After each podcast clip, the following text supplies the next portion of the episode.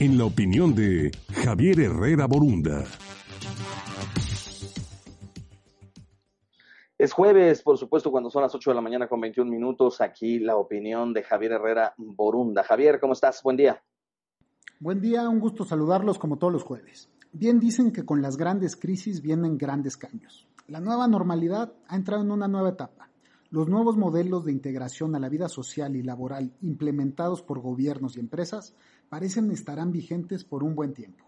Dos de esas nuevas prácticas que se han consolidado pues resultaron ser alternativas verdaderas para la reactivación económica son el llamado home office y el e-commerce. El home office o trabajo teledirigido ya había dado sus primeros pasos el año pasado para ser incorporado como una nueva modalidad laboral dentro de la normativa mexicana. No obstante, un estudio del INEGI en 2019 señaló que el 61% de las empresas del sector privado no permitían esta modalidad remota, por lo que la pausa a la figura fue obligada. Con la llegada de la pandemia, la barrera tuvo que ser superada el home office, tanto en el sector público como en el privado, se han vuelto necesarios. El comercio electrónico, por su lado, se volvió también una alternativa muy positiva.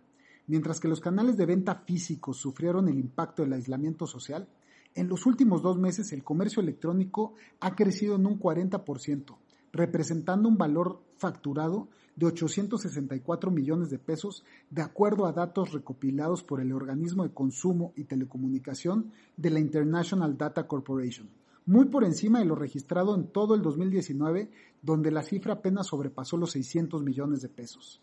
Así es que en los próximos meses los retos para la economía tendrán que ser necesariamente dentro de la digitalización, bancarización e infraestructura, tanto para el home office como para el e-commerce. La reactivación de la actividad social requerirán de un fuerte compromiso por la formación y educación y seguridad en la salud de los trabajadores, las empresas y la sociedad en su conjunto. De tal suerte que existirán nuevos sectores que explorar para los empresarios en esos rubros, para los jóvenes técnicos que se están preparando y para que el gobierno le apueste al desarrollo de clústeres tecnológicos. Por ahí necesariamente tendrá que ser la nueva apuesta económica del país. Soy Javier Herrera Borunda, esta fue mi opinión y los dejo con un gran saludo. Gracias. Gracias Javier Herrera Borunda, nos escuchamos el próximo jueves.